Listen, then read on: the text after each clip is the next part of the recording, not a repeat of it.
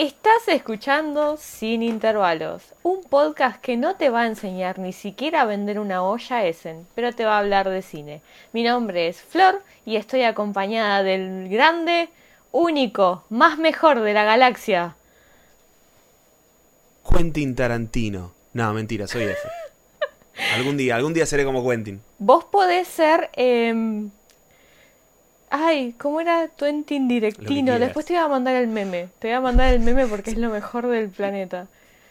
Lo estaba, lo estaba pensando para tirarlo Written así, pero Directino. no me acordé. Written Written Directino. Directino, ahí está. By Quentin No, es, es el mejor trabalengua de todos igual. Listo, perfecto. Bien, eh, el día de hoy, eh, F, ¿te querés presentar bien por las dudas para que la gente no piense que sos Quentin Tarantino? Claro, no, Quentin Tarantino había aprendido a hablar español. Mi Claro. nombre es F y les agradezco a todos los que están escuchándonos. Gracias, gracias por escucharnos. Tercer, capítulo, episodio, tercer tercer episodio. consecutivo y la gente nos está escuchando, así que gracias por escucharnos. Eh, nuevamente, si nos están viendo en YouTube, nos pueden encontrar en Spotify y en todas las plataformas donde puedan escuchar sus podcasts. Y si nos están escuchando en alguna plataforma de podcast, nos pueden ver en YouTube las caritas hermosas que tenemos. Eh, la mía particularmente está un poquito congestionada, pero no importa nada. No, no se va a notar. El día de hoy vamos a hablar de A tres películas. Mal, te- se te ven todos los poros. HD. Se me ve todo, se me ve todas las entradas, la calvicie. Y, todo y todos todo. los pelitos del bigote también. Claro, todo mal cortado. ¿De qué Claro. vamos a hablar hoy, Flor? Hoy vamos a hablar Vamos de tres películas. Exactamente, vamos a hablar de tres películas. Las tres películas que tenemos para el día de hoy son The Father, Judas and the Black Messiah y ¿cuál otra? ¿Cuál era la otra? Eh, ah, eh, Trial of the Chicago Chicago. 7. Exactamente, Trial of the Chicago 7. Eh, vamos a ir por orden, eh, vamos a dejar eh, Judas and the Black Messiah para después. Yo tengo acá mis notitas y tengo acá aparte en, digo, la producción tiene acá un par de cositas eh, anotadas acá que me las va a ir pasando así, claro, van a ir, entrando. Pero bueno, no importa. Eh, bien, eh, arrancamos los dos a hablar de The Father, que tiene seis nominaciones a los premios Oscar, incluyendo eh, Mejor Actor, Mejor Actriz de Reparto, Mejor Guión Adaptado. Y el pequeño dato para, para tirar antes de arrancar con esta historia es que Florian Zeller, el director de la película, también es el creador de la obra y es quien la llevó al teatro en el 2012. Y Un arrancamos. top el tipo. Sí, divino. Acabas de arruinar el dato que tenía, así que voy rompiendo mi, mi hojita de No, datos. en serio, perdón. Marcado, marcado en verde. Decí este dato. No, mentira. Eh, lo tenía igual, lo tenía que.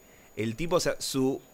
O sea, su iniciación fue con esta obra de teatro, está basado en una obra. Y encima su.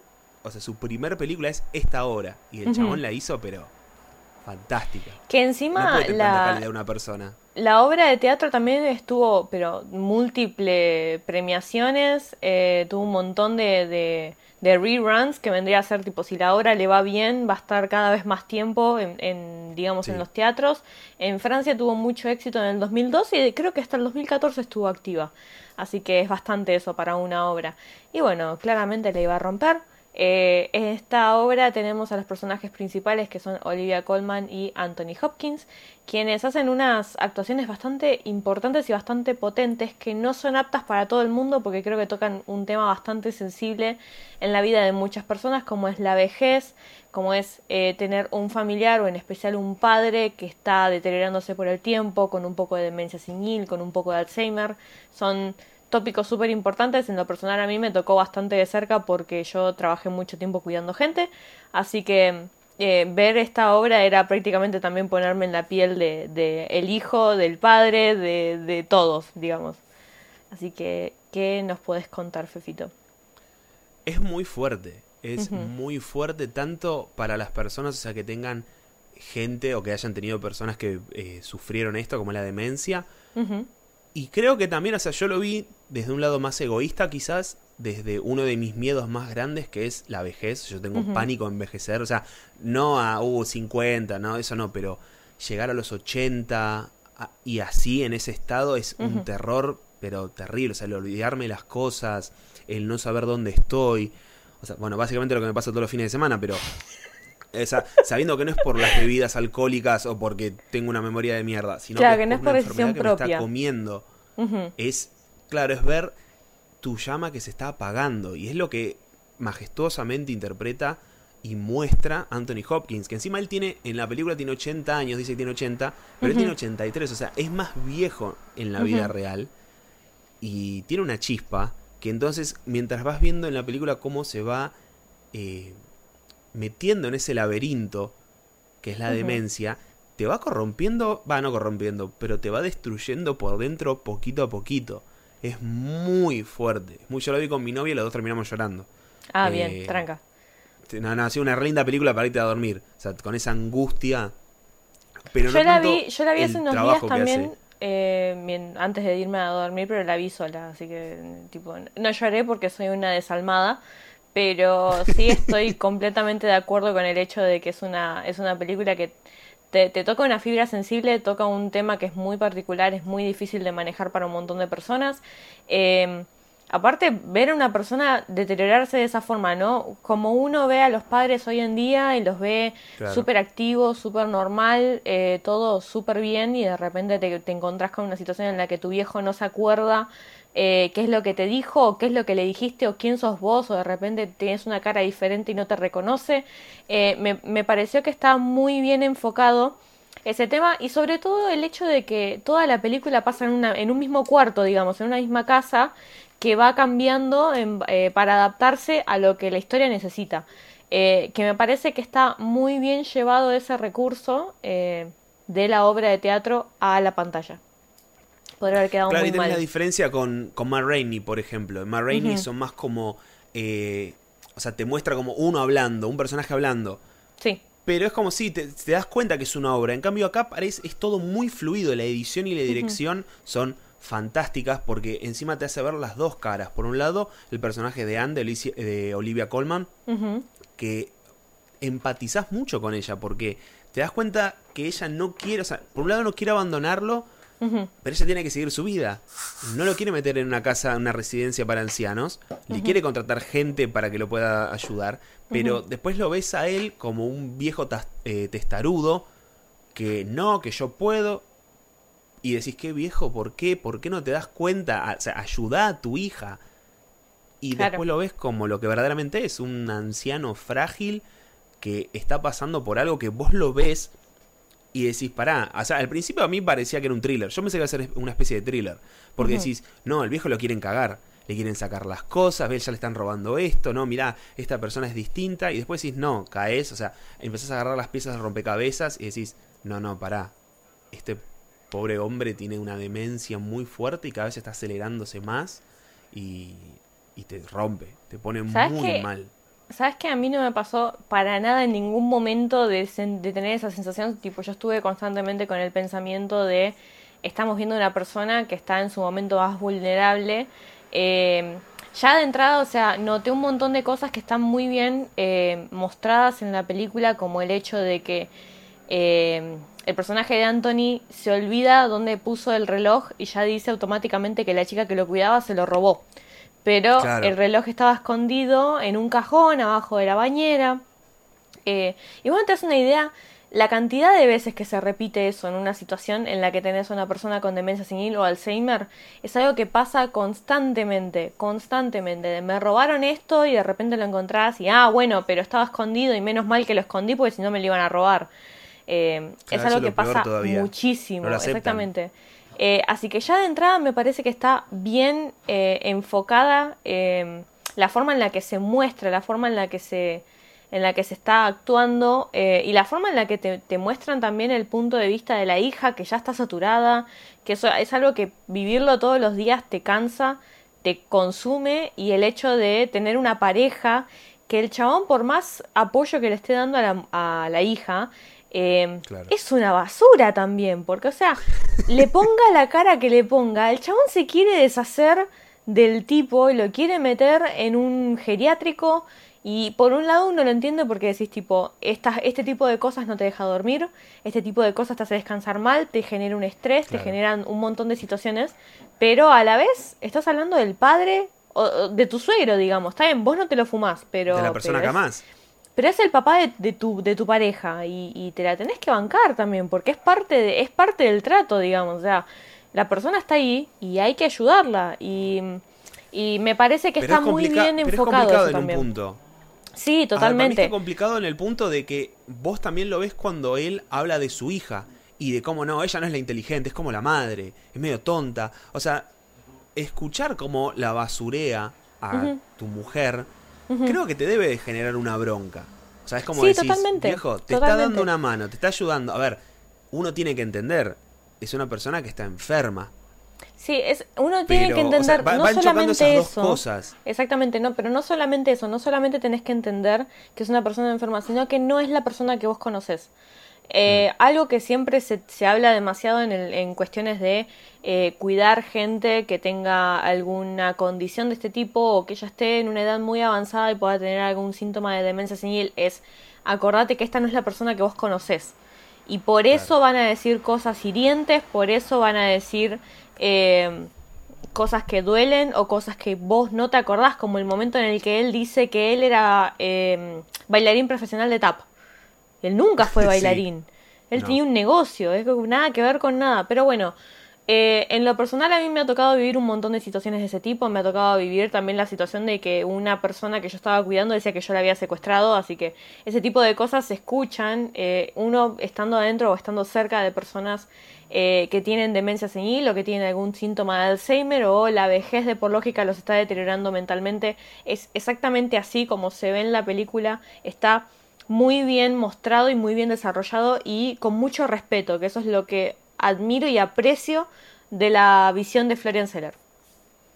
Sí, o sea, yo creo que el director, eh, él mismo en una entrevista había dicho, él sabe que más durante esta pandemia muchos ancianos y ancianas eh, mueren en brazos de desconocidos. Sí. No quiero tirar ningún spoiler, no voy a decir más nada, eh, pero No, igual no se muere nadie, no pasa nada, pero, pero es cierto. claro, no pasa nada situación- feo. Pero lo que voy Pero es, es una la situación empatía real. que él le pone en esa película, o sea, la empatía Claro. que él pone de ver ambos lados y de cómo se va desarrollando todo, Ujú. es un mensaje muy fuerte. O sea, es como no los A ver, uno siempre dice, a los viejitos los tiran.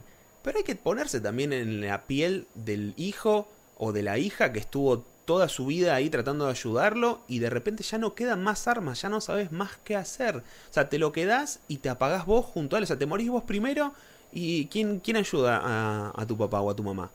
O a Totalmente. tus abuelos. Y no Nadie, o solamente hay eso, que entender porque eso. Claro, en esta situación hay algo muy particular que es que Anne se va a mudar a París y el padre se va a quedar solo porque tenemos implícito también que hay una ausencia de parte de otros miembros de la familia. Eh, ella se va a ir, él va a quedar solo y hay que buscarle la vuelta para que él esté a salvo. Y es súper importante eso, ¿no? Es el eje principal de la historia, que es eh, algo que considero que debe ser uno de los momentos en los que más te rompe el corazón, que es cuando, cuando Anthony dice, me vas a dejar solo. Eh, Sí, lo peor. y, es un, y es una situación en la que te agarra ese sentimiento de culpa, de decir, tengo que hacer mi vida, pero a la vez tengo que ser responsable por la vida de, de mi viejo, de mi vieja, de, lo, de quien fuere. Y es súper importante, es es súper pesado ese sentimiento, pero a la larga también te das cuenta de que hay cosas en las que uno no las puede manejar también, ¿no?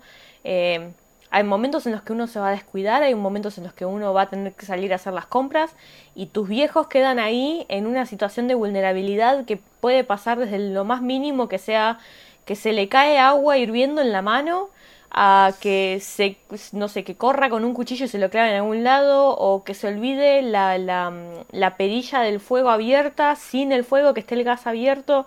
Hay o sea uno se da cuenta en ese, en, un, en ese tipo de situaciones se da cuenta que hay peligro en toda la casa que no hay forma de que una persona esté sola y a salvo eh, más que durmiendo porque es el único lugar en el que en el que va a estar seguro y me parece súper importante sedado, sedado todo el tiempo, pero tampoco sirve. Porque no, No, es vida no, eso. aparte, aparte es, es una tortura constante, porque, o sea, es, es, Se puede. sí, es, esto es tortura masiva. Me parece que la película hace un buen, eh, muy buen trabajo eh, mostrando esto, mostrando la realidad, la cruda realidad y la dolorosa realidad de una persona que tiene que dejar a un ser querido en una institución o que tiene que empezar a buscar a alguien que sea, que, que sea eh, responsable por la vida de, de- de nuestro ser querido. Eh, nada, es una película esa bastante además. pesada. Sí, totalmente. ¿A Aparte quién le confías? ¿A tu papá? O sea, hay un- alguien que no es conocido o no es de tu círculo. Y mismo si es de tu círculo, anda, se- te lo dejas, lo dejas a tu papá. ¿Qué sabes si le pega o le hace algo? Porque dice, no, me pegó. Y dices, no, pobre, pero él está pasando por demencia, quizás está- lo está imaginando. Claro. Es muy ¿Cuántas veces es cierto y cuántas Lo veces trata es muy bien toda la película. Claro. Sí, está muy que es lo que juega mucho la película. Sí, totalmente. Muy completa, Eh, muy completa. El personaje de Olivia Colman me encanta, yo a Olivia Colman la amo y me, no me canso de decir que cada vez que, que- que pienso en el día que ella ganó el premio Oscar a Mejor Actriz, yo lo, lo grité como si fuese gol de mundial. Eh, me parece uno, uno de los mejores momentos de los Oscars es eh, la premiación de Minari como Mejor Película y digo, Minari. Parasite Oh, no, como mejor película. ¡Uh! ¡Oh no! Nosotros Ah, somos del futuro, cancela. gente, o sea, Ah, todo lo nos que estamos cancela la- contando es lo que va a pasar. Ah, no pasa. Si llega a pasar, chicos, por favor, vuelvan a este, a este capítulo, pero la, la, la premiación de Parasite... Sí. 34, ahí está. Te la tiro, ¿eh? Por ahí. Anotá. Y ganó Eh. el, 34, el 35 y el 36, nada. El 33 y el 35. La premiación de Parasite y la premiación de Olivia Colman como mejor actriz. Dos momentos que, que son que me llenan de felicidad cada vez que los veo. Me encantan. Eh, Olivia Colman hace un personaje maravilloso. Anthony Hopkins se, se redimió del personaje horrible que hizo en Los Dos Papas. No sé si vos la viste, pero a mí me parece una película nefasta. Que no sé ni siquiera Pero por qué la habían nominado en su momento. Pero lo que pasa es que, a ver, para mí, o sea, lo que yo pienso es, ella está en el Olimpo de los actores. O sea, Sí, pero el igual. tipo puede hacer lo que se le canta, el tipo puede hacer lo que se le canta el culo, entonces, Sí, eso sí. a ver, por lo menos no se puso a hacer comedias a lo de Niro, o, sea, comedias de mierda. Ah, no te metas con las comedias en las que trabaja De Niro, porque acá nos vamos a las piñas, ¿eh? Yo lo, yo lo quiero mucho, para mí Robert es el número uno. Pero, o sea, de ir. A ver, hay una película de, de Anthony Hopkins en la que él también ve el futuro, o lo que puede pasar, que también es horrenda, es mala. Pero después te agarran estas películas en las cuales demuestra el calibre que tiene y te dice: Mira, yo estoy acá, el trono es este, bueno, yo estoy acá. Eh, yo lo veo, la verdad, me convence. no, es que me- no me tiene que convencer, pero me pareció fabulosa su actuación. Es una redención, es una redención de un personaje bastante interesante. Eh, en términos generales, ¿qué, pe- ¿qué premio le ves ganando? Todos. Ah. Eh, uf, a ver, a ver, para que tengo acá la, la nominación, las A nominaciones. mí me encantaría, me encantaría que sea eh, mejor actriz de reparto para Olivia Colman, me encantaría, pero no creo que lo gane. Me parece que este está año está bastante ahí. peleado en esa situación. Eh, guion adaptado podría ser, no sé si tiene soundtrack, ¿tiene soundtrack? Porque el soundtrack está hecho por Ludovico Sí, Einaudi, pero que no yo lo amo. Estábamos hablando de eso y no, no está nominado. Que No, fue como, tristeza. ¿Cómo? Tristeza Triste. total. Eh, Ludovico Inaudi es, es la, la persona que me amamos. acompañó en mis años de estudio, así que yo le, le amo y le recomiendo a todo el mundo si alguien necesita música para estudiar o para relajar o para lo que sea, Ludovico Inaudi. Es, lo, to- es todo lo que voy a decir. Hace beats low-fi chill para estudiar. Él es el creador de los videos de YouTube. Eso es bueno. Hace, Exactamente. Él los hace todos, todas las 24 horas. del hace día. live streams, hace live streams con, con, la, con la bandeja. Eh, a ver, mejor edición no me parecería mala. Me Mm. parece que juega muy... Es creo que de las más sutiles de todas las nominadas Sí. a la hora de su edición. Eh, mejor película, me a ver, lo que pasa es como hablamos el, el episodio pasado, son muchos pesos pesados acá. Entonces, en mejor película, lo- no me sorprendería que ganara, es como que no, no me enojaría, sería como bien. Y como mejor actor, Anthony Hopkins tampoco me parecería como, uy, no, ¿cómo que ganó él? Porque hace un laburo fantástico. Sí. O sea, Y aparte es uno literal de los- es pensás uno de en tu los más abuelo o pesados. en tu papá. eh, Es una de las nominaciones más pesadas y es uno de los que tiene más fichas, digamos, puestas por la gente de la academia que va a ganar. A mí personalmente, y lo vuelvo a decir, a mí me gustaría que ganara Riz Ahmed. No creo que lo gane porque está enfrente de Anthony Hopkins justamente. Eh, pero nada, gane quien gane, los queremos a todos. ya estamos, estamos en cualquiera ya directamente. Por favor, ayu- por favor, eh, recomiéndennos. Riz, por favor. Eh, pero igual, qué sé yo, mientras estaba leyendo gente que, que daba su opinión de la película y yo podía robarle sus opiniones, muchos decían, no, pará, que quizás... Eh, el chabón es un chorro. Eh, que tienen, no te digo miedo, pero de que se lo den a Chadwick porque, bueno, falleció. O sea, ¿Pero más allá de que hace Chadwick una es muy buena protagonista actuación. o es eh, actor de Protagonista reparto? Ah, mira. No, no, protagonista, protagonista. Lo nominaron como protagonista. Por eso es como. qué sé yo. O sea, hace un Y es buen bastante papel, potente pero. Vos, ustedes Es saben cómo bastante son potente, pero... Hollywood con eso. Algo que, algo que quería, que quería decir antes de, de continuar. Yo en algún momento del primer episodio, que fue cuando hablamos de Marines Black Bottom, eh, había hablado sobre The Five Bloods, que es la película de Spike Lee. Esa fue una Sí. de las últimas películas que hizo Chadwick Boseman. Y tiene una nominación. Es una película que está en Netflix, que yo la quiero ver, así que para los próximos eh, capítulos seguramente la vea. No sé ni cuántos capítulos nos quedan hasta los, hasta los Oscar, pero em, yo la quiero 12. ver. Yo la quiero ver, me parece que me parece que es una película bastante interesante, sobre todo porque es Spike Lee, pero porque es una de las actuaciones póstumas también que sale de Chadwick Boseman. Eh, pero bueno, eso quería decir, que no, eh, no me había acordado si estaba nominado o no, y después me fijé y estaba, estaba entre las nominaciones, así que hay tiene dos películas sola, donde... pobre. Era como. Sí, es bastante, bastante pobrecito. De hecho, no sé ni siquiera cuál es la nominación que le dieron, pero ojalá que la gane, porque me encanta Spike Lee en el escenario.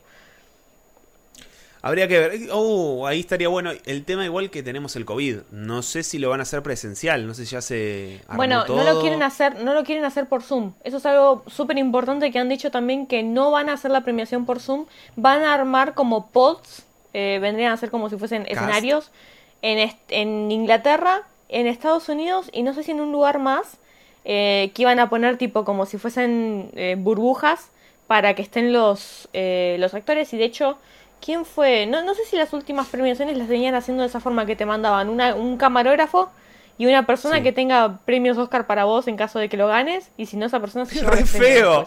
Sí, es una locura, Pasaba es una algo de. Pasaba como La La. Land y Moonlight. Gana. ¡Bien! No, no, pero no, ¿cómo flaco? No, eh. Y se cortaba la transmisión. Bueno, Bueno, vamos con los eh, otros ganadores. No me acuerdo que... Ay, hay un, hay un bichito en mi cámara, eh, perdón. Guarda, eh, wait, wait. Ahí está. Sí, ahí se fue. Eh, ha pasado en una premiación, me parece que fue en los SAG o en los Golden Globes, que mandan a una persona que tiene todo el equipo, ¿no? Pro- Protección completa, que lo ves como el astronauta, que está con el, creo que era en el Golden Globe, que está con el Golden Globe y hace, y se va. lo voy a buscar ese video y lo voy a insertar por acá porque es, la- es una maravilla. Para que los vean lo que nos hacen la segunda por YouTube. En YouTube. YouTube, ¿para vos gana algo? Y a mí me gustaría que gane Olivia Colman, a mí me gustaría que gane algo relacionado al sonido y, me, y por ahí todo lo que sea edición y ese tipo de cosas podría llegar a ganarlo, especialmente porque siento que es una de las películas más eh, placenteras estéticamente en el sentido de Sí. que están los cuadros y los planos están súper, súper perfectos que los puedes dividir a la mitad y se ven de manera maravillosa. Eso me encanta, me encantó eso particularmente. Así que yo esos premios se los daría, sí, totalmente. Le pongo fichas a Anthony Hopkins, ¿eh? Me parece que le va a ganar a, a Chadwick Boseman, sobre todo porque es amigo de la casa, es amigo de, de la academia, digamos. A mí me parece que podría ir por ahí. Y muy merecido sería, ¿eh? Te digo, honestamente, siento que. Boseman no se lo merece. Eh, yo ya lo dije y lo sostengo. Me parece que Sí, sí, en el episodio del PRODE me parece que sale. sí. Va a durar Yo tres horas el episodio del PRODE. Lo dije, lo dije y lo sostengo. eh, me parece que es un premio que, que no se lo deberían dar. Bien, entonces, ¿querés que sigamos con una próxima película? Podemos terminarlo acá, ya está. Si ¿Ya quieren, está? si quieren ver las otras, si quieren, si quieren ver las otras tienen que pagar en nuestro Patreon, en nuestro OnlyFans de películas y ahí pueden ver las otras dos. No, pasemos a mentira, chicos, al no, juicio no. de los siete. No estamos No haciendo nada de eso todavía. No, no, no tenemos cafecito, no tenemos no tenemos nada. Eh, bien, Trial of the Chicago Seven. Película de Aaron Sorkin. Película que venía arrasando con premios y arrasando con la prensa en todo tipo de, de situaciones. Eh, Sí. Durante mucho tiempo, película que está en la plataforma de Netflix, que fue producida por ellos. Y que a mí me gustó mucho. Me gustó mucho esa película. Fue, inclusive fue la, la única que vi sin saber que iba a estar nominada a los premios. Así que me parece que, que es una muy buena película. Es una película que retrata la historia de estos siete que fueron a juicio por una situación que hubo en una marcha. Eh, Tiene actores como Sacha Baron Cohen, está Eddie Redmayne, está... eh, Jeremy Strong, Jeremy Michael Strong. Keaton, Sí. Joseph ya Gordon está. Levitt. También, me había olvidado que estaba él también. Pero tiene un elenco bastante bueno. potente. Tiene un elenco bastante potente.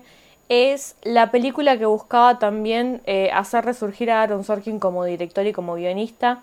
Eh, una persona que estuvo involucrada en algunas de mis películas favoritas, como Molly's Game, como The Social Network, eh, que no es director, pero es guionista de The Social Network. Así que yo confío en todo lo que haga Aaron Sorkin. Y mira, la verdad no perdés nada, porque la película es muy interesante, o sea, te muestra la injusticia clásica que ocurre en Estados Unidos, o sea, en la tierra de la libertad y donde todos podemos cumplir nuestros sueños. Bueno, eh, todo eso siempre y cuando no, no, estés en contra del status quo y no seas una minoría. Y en esta película, 1969, minorías, mmm, las vas a pasar un mm. poquito mal. Mm. Encima se mete mucho con un tema muy importante de la próxima película que, también tenemos que charlar. Sí, justamente. Pero a mí me, gustó mucho, me pareció muy interesante, como bien te dije. Eh, siempre que hay películas las cuales eh, detallan todos estos eventos tan importantes en Estados Unidos y ver, no te digo de fondo, pero ver cómo los jueces y los fiscales, la verdad, les interesa eh, un choto, por decirlo así, eh, lo que piense el resto de la gente. Nosotros vamos a impartir justicia porque nosotros somos Estados Unidos. Ustedes que no quieren que mandemos jóvenes a morir a una guerra sin sentido, están mal. Banderita. Y es como, claro, y la banderita y el himno y es como, no, no, pero a esta gente, o sea, solo estaba en contra de eso. Y aparte, ¿cómo les tienen que meter eh, policías infiltrados, agentes del FBI infiltrados? Les hacen la contra, les cambian, no, pero vos dijiste esto, no, pero el, contexto, ah, no, no, vos dijiste esto, preso, como no, pará. Eh, es muy fuerte, la verdad, o sea, te da bronca porque sabes que ocurre, no es como, bueno, inventamos, no, no, no, no, esto pasa, sigue pasando. Eh, y más si es una minoría. Totalmente. Igual estamos hablando de muchas personas que estuvieron involucradas en esta situación, que eran blancos, pero estaban en contra, políticamente hablando, en contra de lo que venía a ser la historia en ese momento para el país. Estaban en contra de las políticas, estaban en contra de la guerra de Vietnam. ¿Era que estaba pasando en ese guerra de Vietnam, exactamente. Eh, una película que se me viene a la mente en este momento relacionada también con ese tema es Across the Universe, que es una de mis películas favoritas, que también toca ese, esa mirada, digamos, hippie eh, con respecto a la gente que no quería que, estuviese la guerra, querían que parara la guerra y hubo un montón de desastres y todo ese tipo de cosas. Así que, bien, a mí me parece que es una película que está muy bien hecha, me gustó, me entretuvo, es una película que no es demasiado larga, no se hace densa. Eh, y me parece que todas las actuaciones están muy bien. Inclusive eh, a Sasha Baron Cohen, que lo ponen como un comediante que te va contando la historia y te va diciendo eh, lo que pasa mientras está en un, en un, en un set de stand-up, digamos. Eh, y la verdad es que es, es muy relajado en términos generales. No lo noté como demasiado sobrecargado ni nada de eso. A ver, yo creo que es una película que no fue tan intensa como lo que verdaderamente fue el juicio. O sea, después me puse a leer la historia y la verdad estaban a nada, literal a nada, de que los metieran presos fuerte. Eh, los metieron presos, igual, me parece, ¿no? Pero no, pero no creo que sí, pero no el nivel que los querían meter. O sea, les querían dar condenas bastante fuertes como para marcar, no te metas eh, en esto. Eh, pero la verdad la siento como una película de lo estilo Green Book, como correcta buena, linda, la disfrutás. Totalmente. Es que para que la academia lo tenga en cuenta, tienen que ser un poquito rosita las películas en ese sentido. Y rosita no en el sentido feminista, ni femenino, ni nada de eso, sino que tiene que ser como un enfoque muy. con varias capas de, de iluminación y con mucha felicidad y armonía. Y esto es malo, pero no es tan malo ese tipo de cosas es algo que, se está dando muchísimo, que también se da mucho en la película también que vamos a hablar después. Es este, este tipo de, filtros que hay que poner a las películas para que la academia las considere también es bastante, bastante complicado. Me olvidé de meter, justo cuando dijiste capas, no salté para decir como una cebolla, ahí el mejor estilo Shrek. Erré un chiste fantástico, qué mal. Estoy, estoy mal hoy, estoy mal. Pero. lento. Estuve lento. Sí, a mí es una película medio, como bien vos dijiste, rosita, como armada para que la academia. A ver, Sorkin sabe cómo hacer una película que le gusta a la academia. Totalmente. Eh, The Social Network ganó bien, todo bien puesto. A ver, sí, me gusta, pero yo creo que hay otras nominadas en su categoría que son mejores. Entonces, me entretuvo, tuvo linda. Va, linda, la verdad no me gusta decirlo, es un adjetivo bastante choto, pero eh, cumple. Dice, me parece una película linda. que está, Pagamos a cafecito ver, para a ver, escucharte. no sé si... No, sé si es una película que, que vaya a... O sea, hay un... Ahora gana hay todo. una... No, pero hay, hay una situación en la que se habla mucho que es tipo, si las películas actuales que están nominadas a los premios Oscar pasan el test de los 10 años, tipo, dentro de 10 años nos vamos a acordar de esta película. Y a mí me parece que es lo que está pasando con muchas películas. Eh, yo muchas veces me olvidé que existía Green Book, inclusive habiendo ganado en mejor película en su momento, que yo siento que ganó solamente porque era la película más abierta, digamos, que tenían para, para mostrar, pero... Porque si ganaba la de Queen era para prender fuego todas las escuelas de cine Claro. y por haber. No, Y aparte, aparte por las, por las acusaciones de violación. no se puede. Entonces, estamos hablando de una película que probablemente no pase ese test de los 10 años. Es una película que es pochoclera, cumple con lo que tiene que hacer, es entretenida, te enseña mucho. Si no sabes sobre esa parte de la historia, te enseña mucho. Eddie Redmayne está muy bien, Sasha Baron Cohen está muy bien, todos los personajes están muy bien. El personaje de eh, Joseph Gordon-Levitt es muy importante en la historia y tiene un desenlace bastante interesante también. Me parece eh, un personaje del cual se habló muchísimo de manera positiva. Em, Termina siendo Robin para los que no, no vieron la sí, película. totalmente, totalmente. Eh, termina siendo el comisionado Gordon. Eh, Así que bueno, eh, creo que no Mm. tenemos mucho más para decir de esta hermosa película. Un besito a Aaron Sorkin. Si nos quiere mandar un cafecito, le vamos a dejar los links en la descripción. Eh, ¿Y podemos pasar a la próxima película? Sí. Judas and the Black Messiah. Judas y el Mesías Negro. Yo en esta te voy a dejar hablar a vos, Fefito. Yo ya... eh, lo único que tengo para decir es que a mí no me, no me gustó la película. Eh, así que nada, te voy a escuchar a vos a ver si me convences de lo contrario. Oh, bueno, listo. Jugamos un cafecito, no. Eh, Judas y el Mesías Negro, película dirigida por Shaka King, cuenta la historia de Fred Hampton, el cual era un líder afroamericano, líder y creador de las Panteras Negras. Eh, las Panteras Negras eran un grupo el cual eh, hablaba sobre cuidar y el levantamiento del hombre negro, de las minorías en Estados. Unidos, en una época en la cual estaban siendo completamente oprimidos.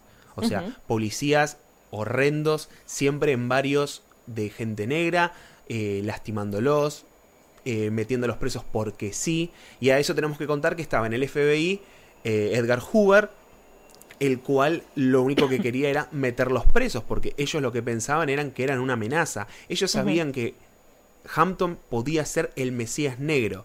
¿A qué vamos con Mesías negro? Es que él no solamente no veía todo por raza, él lo veía por clase. Entonces durante toda la película vos ves cómo él se va juntando con otros grupos.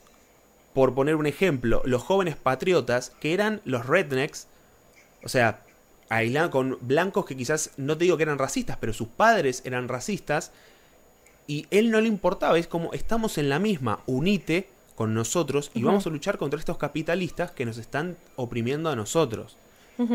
Pero el chiste de la película es que está todo contado desde la visión de Bill O'Neill, que fue un infiltrado, el cual se metió en las Panteras Negras y lo vendió a Fred Hampton por su libertad.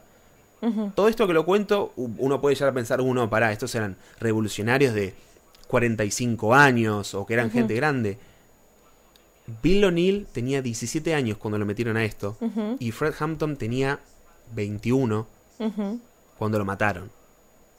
Entonces, eh, uno cuando tenía 27, a- 27, 21 años, yo tengo 27 y es como no, no, todavía no vienen los grandes triunfos, pero claro, y acá tenés 21 años, un hombre el cual a los 27 años está siendo considerado por el gobierno de Estados Unidos como el Mesías negro que los va a unir a todos y va a traer la destrucción, una, Una amenaza. amenaza.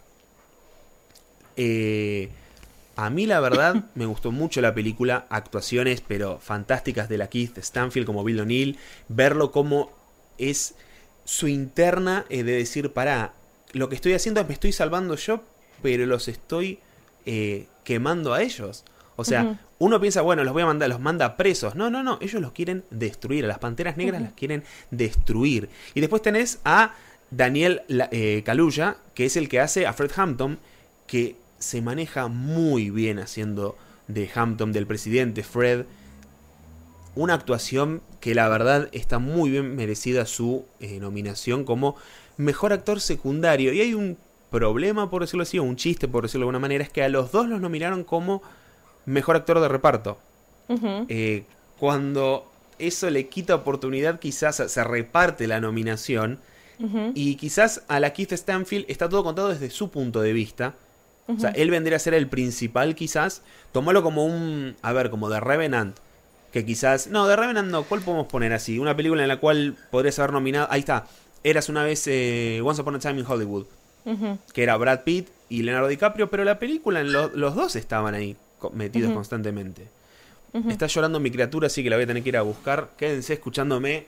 Flor, si querés comentar algo.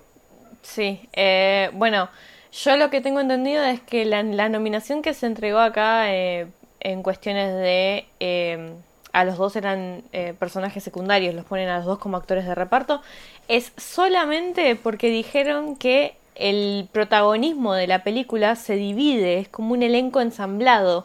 Vamos a, vamos, a vamos a darles el beneficio de la duda, simplemente porque decimos, bueno, eh, Algún motivo tendrá, no estoy, no estoy para nada diciendo que sean racistas y no le quieran dar una nominación a un elenco negro, ¿no? No, para nada, no estoy diciendo eso, en absoluto.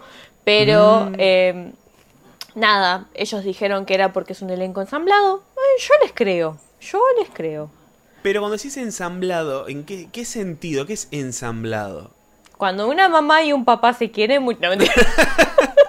se quieren mucho, eh porque para mí el chiste está ahí, es un elenco ensamblado. Y que el resto de las películas, ¿cómo es? No, no, no se hizo así.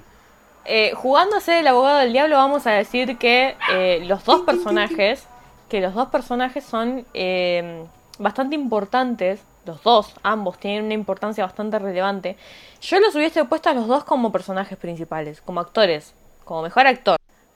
Entonces, lo que a mí me parece es que estos dos personajes tienen que ser. Eh, son dos protagonistas. Para mí son dos protagonistas. Yo los hubiese puesto en la premiación como actores eh, primarios, obviamente, no como actores de reparto.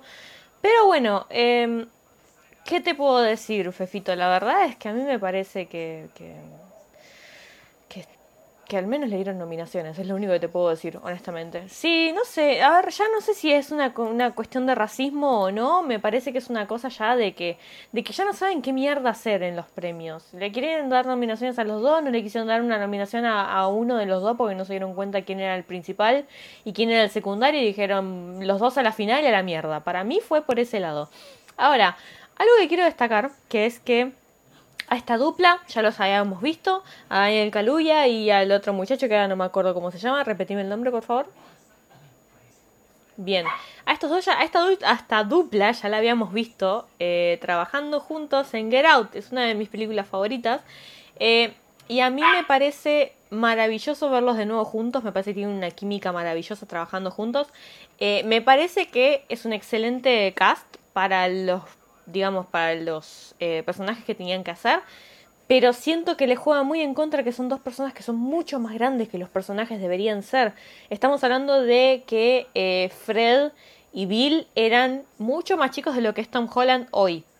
Entonces, eh, deberían haber tenido Claro, deberían haber tenido consideración con eso. Me parece que hubiese sido más interesante que los personajes sean más jóvenes. me parece que le hubiese dado más enfoque a lo que de verdad es un problema en la sociedad, que era que estaban matando a pendejitos, a un pendejo que era menor de edad, eh, que para no meterlo preso le empezaban a decir, tipo, tenés que entregar a este chabón para meterlo en cana y después era como, no, no, no, no era solamente meterlo en cana, era también matarlo. Eh, pero... Pero ¿sabes que lo peor? Como... Va, no peor. Eh, hay fotos de Fred Hampton a los 21 años y parece un tipo de 30 o sea, la contextura física de él, o sea, no, no puedes meterlo a Jaden Smith, por ejemplo. No. Todo. No, Revolución. No, no, queda para nada. No, no, para nada. Entonces, a mí, yo había pensado lo mismo, pero. Porque conocía un poco la, historia de, Hampton y de, y de Bill. Pero era como.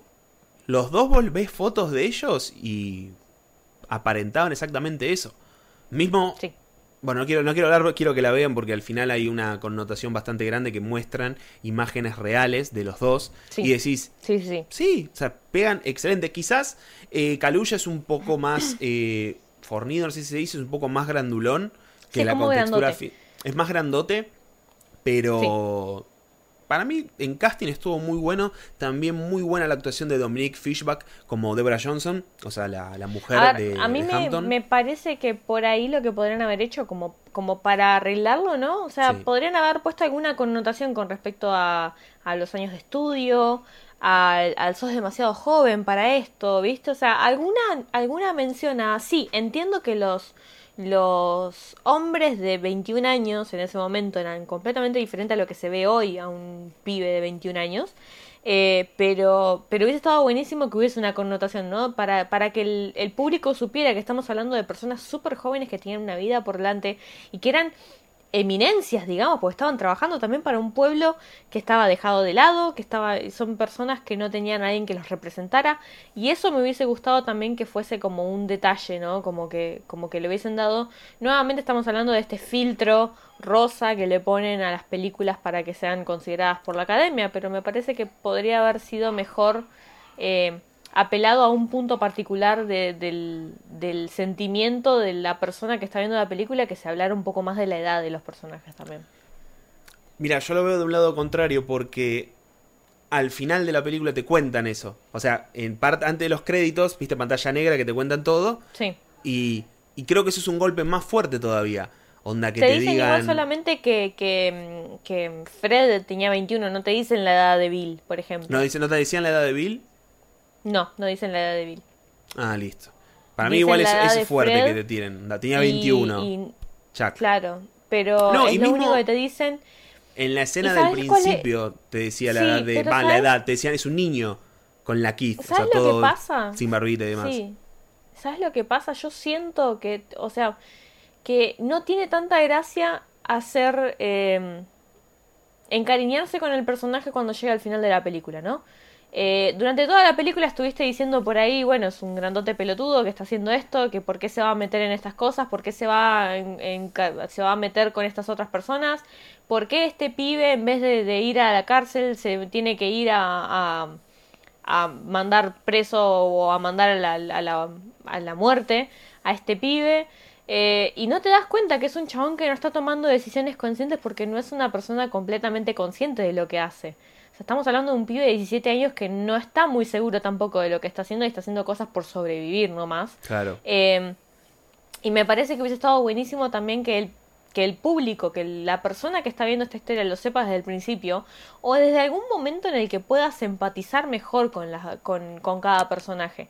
Y por qué es tan fácil que la policía, que el FBI o que la CIA o quien sea que estaba metido detrás de esto, así. lo pueda llevar, lo pueda manipular de esta forma, porque lo único que hacen es darle dos mangos cada vez que lo ven y es como, muy bien, muy bien, muy bien. Y, y la verdad es que vos te pones a pensar y decís tipo, eh, sos grandote, chabón. Eh, yo sentí como que me faltó ese punto para, para congeniar con los personajes que estaba viendo en pantalla, porque si bien son actuaciones que están muy bien hechas y de hecho al final de la película te das cuenta que Fred es exactamente igual que lo que hace Daniel Kaluuya en, en la película, pero no logras congeniar con ellos porque no te das cuenta de las edades que tienen, que tienen un futuro por delante, que son personas que están buscando el bien, porque dentro de todo vos lo ves como revolucionarios y un revolucionario en Estados Unidos hoy en día puede caer mal también. Entonces es como que no Esta no película le recibió un montón de, críticas que no tenían sentido. Totalmente. Es como, ¿por qué ponen mal a la policía? Y porque en esa época eran peor que ahora. Va, ahora tienen la camarita, Totalmente. igual se lo pasan todo por No, el es traste. exactamente lo mismo. es Pero, o sea, te mismo. muestra el odio y el terror que causa el gobierno en minorías o en gente que dice, no, pará, pero esto me parece que está mal. Ah, no, vos Claro. estás... Hay una escena fantástica entre Martin Sheen, que vendría a ser el presidente del FBI, y... ¿Cómo se llama? Y Jesse Plemons, que también hace un laburo fantástico, donde le dice, ¿qué vas a hacer cuando tu hija se presente con un negro? O sea, Ah, sí, un es- racismo, pero estamos hablando, explícito. estamos hablando de una nena de ocho meses, ¿no? Un- porque Claro, la una hija, bebé. o sea, cuando le dice, cuando le dice qué pasa cuando tu hija trae un negro a casa, es como, tiene ocho meses la nena, tipo, no, ¿qué me estás diciendo? ¿Por qué estamos hablando de esto? Claro, o sea, y ahí entra algo que decía eh, Martin Luther King, porque al principio el personaje de Jesse Plemons vos lo ves como quizás eh, el blanco moderador o moderado dentro de todo. Es como, che, el tipo, che, vamos, métete, dale. O sea, bueno, como mucho quizás lo saca después. Pero no, o sea, de blanco moderador de, sí, bueno, yo no soy racista mientras no me hinchen las pelotas. Básicamente como hoy en día con tantas otras causas sociales inclusive pasa lo si vos te pones a pensar, claro, si vos te pones a pensar en este en este momento, inclusive el policía se da cuenta que está todo mal, tipo en el momento en el que le dice, "No, pero este lo mandó a matar." Pero no vamos a hacer nada respecto con uno de los soplones que están trabajando en la eh, en otra sucursal, digamos, en otra sede de, de los Black Panthers. Eh, y es muy interesante porque en ese momento el chabón se queda como, bueno, pero este acaba de matar a una persona inocente, no vamos a hacer nada. No, no, no, porque está con nosotros, todo bien. Es como, ¿eh? O sea, el chabón ya, está haciendo una conexión y se da cuenta que está mal eso. Pero, Pero en términos generales es como que a mí me, me, me pareció una película extremadamente larga y a la vez me parece que le faltan un montón de cosas. Siento que le faltó un montón de información y un montón de enfoque con respecto a lo que era la vida de Fred y la, y la vida de Bill, quien quien incluso estando en esta situación en la que tiene que mandar al muere a Fred, eh, también cree en su palabra, porque también estuvo metido en, las Panteras Negras después de todo esto. Es que se lo... O sea, él mismo en un momento le dice, onda, parece que lo estás creyendo toda esta mentira. Y el chabón es como que... Sí, o sea, en un momento te das cuenta que sí, que se lo cree, o sea, que sabe, o sea, ve todo el cambio que está. Pero es un nene, es un pibe. O sea, que es o además que ya está muy metido, o sea, no puede zafarse. Al principio puede zafar, pero se va a comer 6 años preso donde le van a hacer la vida imposible con 17 años. Eh, Totalmente.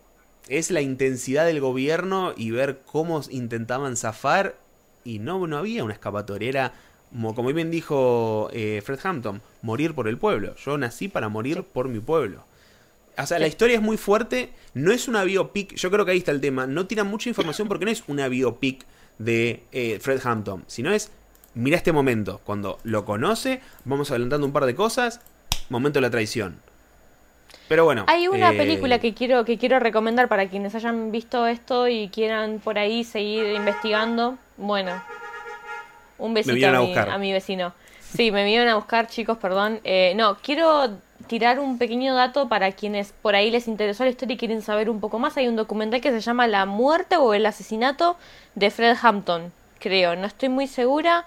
Eh, sí, eh, The Assassination of Fred Hampton se llama. Y es un documental que habla mucho sobre qué pasó, cómo pasó. Tiene la entrevista completa que le hacen al personaje de Bill, a la persona, le hacen una entrevista eh, tiene casi toda la entrevista completa también, tiene eh, historia contada por los personajes principales, por las personas que estuvieron ahí. Eh, creo que también está involucrado el hijo de Fred en toda esta historia y me parece que está mucho mejor contada y que puede ser para quienes le haya gustado esta película y quiera conocer un poco más de lo que fue el asunto, Pueden buscarlo, se llama The Assassination of Fred Hampton. Eh, no sé si está en alguna plataforma, no creo, la van a tener que buscar por ahí, o en torrents, o en lo que sea, pero bueno, está por ahí. torrent? está.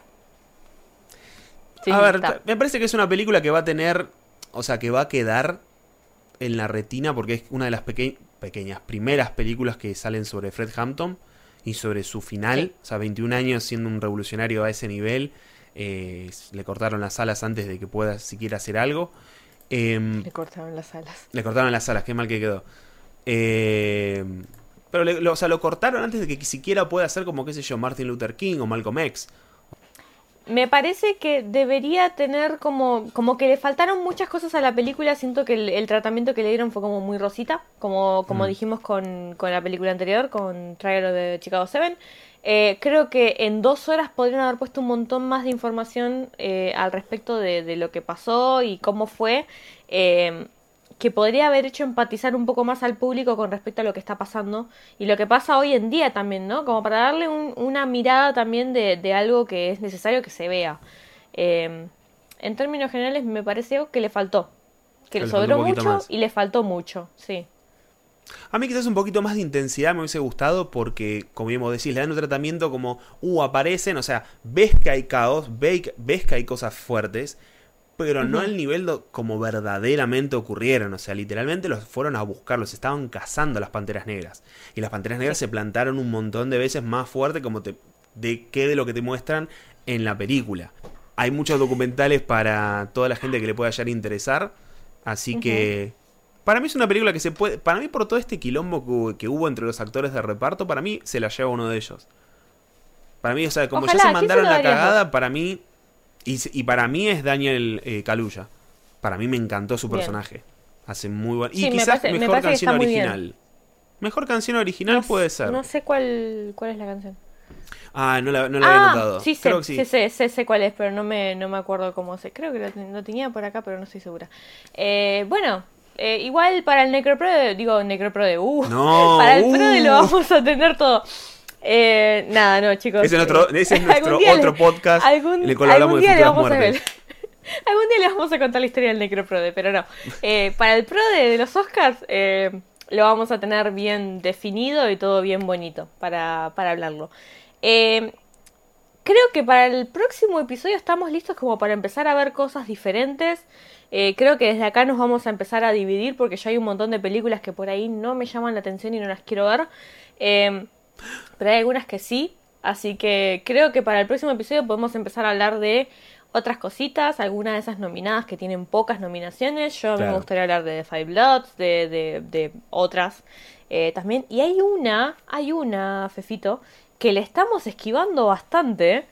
eh, de la que todavía no mencionamos, que yo no la vi, creo que vos no la viste tampoco, y me parece que tendríamos que hablarla en algún momento, que es de un tal Nolan. No sé, No, no, ¿no? no, no, no, no. Yo, yo, la, yo la quiero ver. Lo quiero mucho a ver, Nolan, que- pero. No, todo Bueno. bien, lo quiero mucho, pero nada. Prefiero, Bueno. prefiero hablar más de Another Round o de Soul o de, El Tigre Blanco. Prefiero hablar de otras películas Bueno, de. ahí está. Bueno, vamos, vamos organizándonos y vamos viendo cómo, cómo vamos mechando las películas para los próximos episodios. Para si que les gustó ustedes- lo que vieron hasta acá, sí, para que ustedes pueden elegir lo que vamos a hablar la próxima, no mentira. Eh, Nos mandaban mensajes igual, de si cállense. tienen... Cállense, no hablen más, me tienen harto. No voy a ver más Eh, una película por los Oscars, no. Gracias por sacarme las ganas de ver películas. No, bueno. Eh, si hay alguna película de la que quieran que hablemos, nuestros usuarios de Instagram están en la descripción. Sea donde sea donde están escuchando o viendo esto, nos van a encontrar ahí, van a encontrar nuestros links. Eh, nos pueden mandar un mensajito y decir, yo escucho sin intervalos y quiero que hablen de esto. Así que nada, nosotros vamos anotando. Eh, Gracias a los que nos vieron hasta ahora, los que nos escucharon, los que nos compartieron en las redes sociales, se agradece un montón. Tuvimos, estamos teniendo cada vez más este, gente que nos escucha, lo cual me parece muy lindo y les agradecemos a todos, obviamente, que hagan esto. Posta que sí. Eh, sí, la verdad que, que no, no pensamos que iba a tener tanto éxito. No, no nos esperábamos que durara más de dos episodios. Claro, o sea, compensamos como mucho iba a ser uno. O sea, al principio era como iba a ser uno, íbamos a hablar de un poquito de todas y nos vimos. Pero era como, che, podemos hablar un poquito más. A la gente creo que le va a gustar. Claro.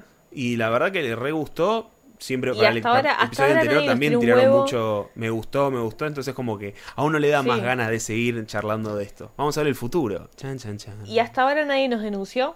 Nadie Todavía. nos tiró huevos en la calle. Va, yo no salí a la calle, pero. claro, no, nadie- podemos, no- no podemos salir todavía, entonces como que... Claro, nadie, nadie nos tiró casas, huevos a la ventana de casa. Claro, todavía no pasó nada, está todo bien por ahora. Aguante Así que bueno, Nolan. aguante Nolan. Team Nolan. Team Nolan. Eh, bueno, Fefito, nos vemos el miércoles que viene. Miércoles que viene, Flor, vamos a ver de qué misma vamos a hora, charlar. mismo canal. Misma hora, mismo canal acá en Magic Kids. Eh, ah, qué lindo. Si te cayó el documento, Fefe, por favor. ¡Chao!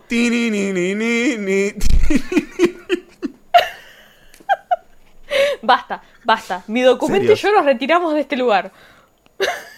Gracias a todos por habernos escuchado este nuevo episodio de Sin Intervalos. Nos vemos el próximo. Va, nos vemos, nos escuchamos el próximo Nos vemos y miércoles. nos escuchamos el próximo miércoles. Chau, chau.